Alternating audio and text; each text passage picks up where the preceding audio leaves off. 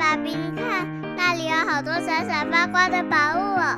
真的耶，宝贝，那就是传说中的石灾故事同心阁。我们赶快去一探究竟吧。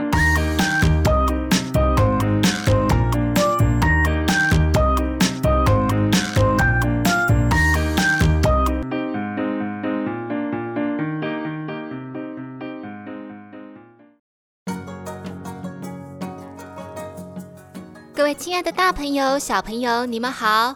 我是陪你在故事里寻宝的琪琪姐姐。琪琪姐姐最近这段时间都在王羲之的家族里挖宝，越挖越觉得惊讶，怎么王羲之一家出了这么多响当当的人物？我们来数数看，过去几集我们讲过王羲之，还有儿子王献之、王徽之、媳妇谢道韫、曾外孙谢灵运。七世孙智勇和尚这些人的故事，从东晋到唐朝，跨越三百多年，这样一个家族，难道是平地一声雷，横空出世的吗？当然不是喽！别忘了，我们的主题可是书法世家五百年，从王羲之以下到唐朝是三百多年，另外的一百年。就要从王羲之往上追溯到汉朝。今天琪琪姐姐要说一个可能连小朋友的爸爸妈妈都不知道的事，那就是二十四孝里的卧冰求鲤。故事里的孝子王祥也是王羲之家族的一份子哦。话说王家早在汉代就在朝廷里当官，可是汉朝末年国家动乱。王羲之的曾祖父王戎决定退出政治圈，一边耕作务农，一边读书。王戎有个大儿子，就是王祥。王祥年纪很小的时候，妈妈就过世了，可能是觉得小朋友不能没有妈妈，于是王戎又娶了个新太太朱氏。自从朱氏有了自己的孩子王览之后，慢慢的对大儿子王祥越看越不顺眼，家里粗重的、肮脏的工作，通通叫王祥去做。王祥也不抱怨，父母生病的时候，王祥尽心尽力的照顾。有一年天寒地冻，继母朱氏身体不舒服，胃口不好，王祥问他：“娘，您有没有想吃些什么？”唉。我想吃的东西，你哪儿弄得到？娘，您说出来看看嘛，孩儿会努力帮您办到的。现在是冬天，食物少，我对什么都没胃口，就只想吃点新鲜的鱼肉。不过这种季节哪儿有鱼呢？呃，是有点困难，孩儿来想想办法吧。真的吗？王翔看到继母眼睛一亮，很期待能吃到鱼肉的样子。他在心里告诉自己，一定要努力满足母亲的愿望。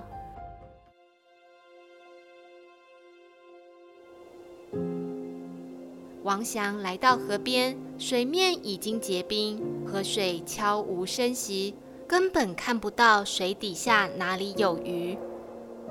王祥不死心，他顺着河道往上走，仔细地检查着像镜子一样的冰层。他注意到，在浅水区，冰层下好像有鱼儿在石头和冰层之间的影子，看起来像是来不及离开的鱼，被快速结冰的水给困住了。第二天天亮，王祥带着工具又来到河边，看准了浅水区底下的鱼影子。他用铁锹卖力地敲打着冰层，冷飕飕的天里竟然也流了满身大汗。王祥干脆脱下外衣，穿着单薄的衣服，卖力敲打。毕竟如果没有一次成功，过了一夜，冰层又开始结冻，今天就白费力气了。他敲啊挖的，发现被这样一撞击，这一区的冰层开始有了裂缝。为了避免冰层突然大块裂开，人掉到水里，他只好卧倒在冰上，这样整个人的重量就不会集中在双脚底下，可以避免脚下的冰层承受不住人的重量而裂开。他趴在冰层上，继续卖力凿冰，身边堆积的碎冰越来越多。因为一直专注地使劲工作着，身上的汗水、热气竟然让他就算躺在冰上，也不觉得寒冰刺骨。好不容易，终于被他敲打出一个坑。他用力地往冰上重重一击，总算破冰见水。已经被困在浅水区好久的鱼儿，发现新鲜空气注入，迫不及待地跳出水面。一看，原来是鲤鱼啊！王翔大吐一口气，赶紧用衣服抓住滑不溜丢的鱼儿，小心翼翼离开河面，快跑回家。王翔快到家门口的时候，左邻右舍看到他气喘吁吁地抱着一条鱼，大家都很惊讶。大冷天的，怎么会有鲤鱼呢？后来啊，王祥在冬天为了母亲到结冰的河里找新鲜的鱼，卧冰求鲤这件事情就传开来了。但是越传越夸张，有人说王祥是脱掉衣服，用身体的温度来把冰融化。老天爷被他的孝心感动，所以让鲤鱼跃出水面。不管怎么样，这些说法都是为了表扬王祥的孝心。毕竟没有强烈的动机，谁会在冰天雪地冒着生命危险在河面上凿冰呢？王祥的孝心让他在地方上博得了好名声，很多人看到朱氏都会称赞他有个好儿子。然而朱氏却觉得王祥不过是运气好，并没有因此而改变对王祥的态度。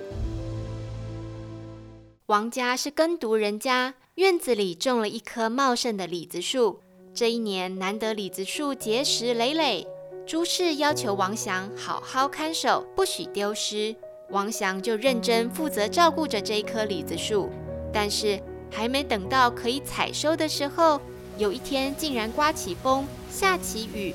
王祥很紧张，这棵树的果实可是要卖钱的。他想起继母的叮咛，又想起自己的弟弟还小，父母年纪也大了，家里很需要这笔收入。他一想到好不容易结成的果实被风雨打落，收成落空，就忍不住抱着树祈祷落泪。也许是他的运气好，也许是李子树生命力坚强，也或许是老天爷听到了他的心声。一夜过去。李子树上的果实竟然毫无损失，对比邻居家满地的落果落叶，王家的小奇迹真是让大家又惊叹又羡慕。王祥是个好青年，他的所作所为被乡里的人称赞有加，而且人人都说朱氏好命。儿子虽然不是亲生的，但是这么孝顺顾家。然而大家越是赞美王祥，继母朱氏。就越压抑不住他心里的嫉妒。他多么希望大家赞美的是他的亲生小儿子王朗啊！到底王祥要怎么样扭转母子关系，创造出绵延百年的王氏家族呢？今天卧冰求鲤的故事，凿冰打鱼的部分，我们参考了中国作家姜蓉在中国边境蒙古草原的经历，再加上合理的想象。不违反逻辑的重建了王祥卧冰求鲤的情景。王祥的故事还没有结束哦。我是琪琪姐姐，实在故事同心阁，我们下次再见喽。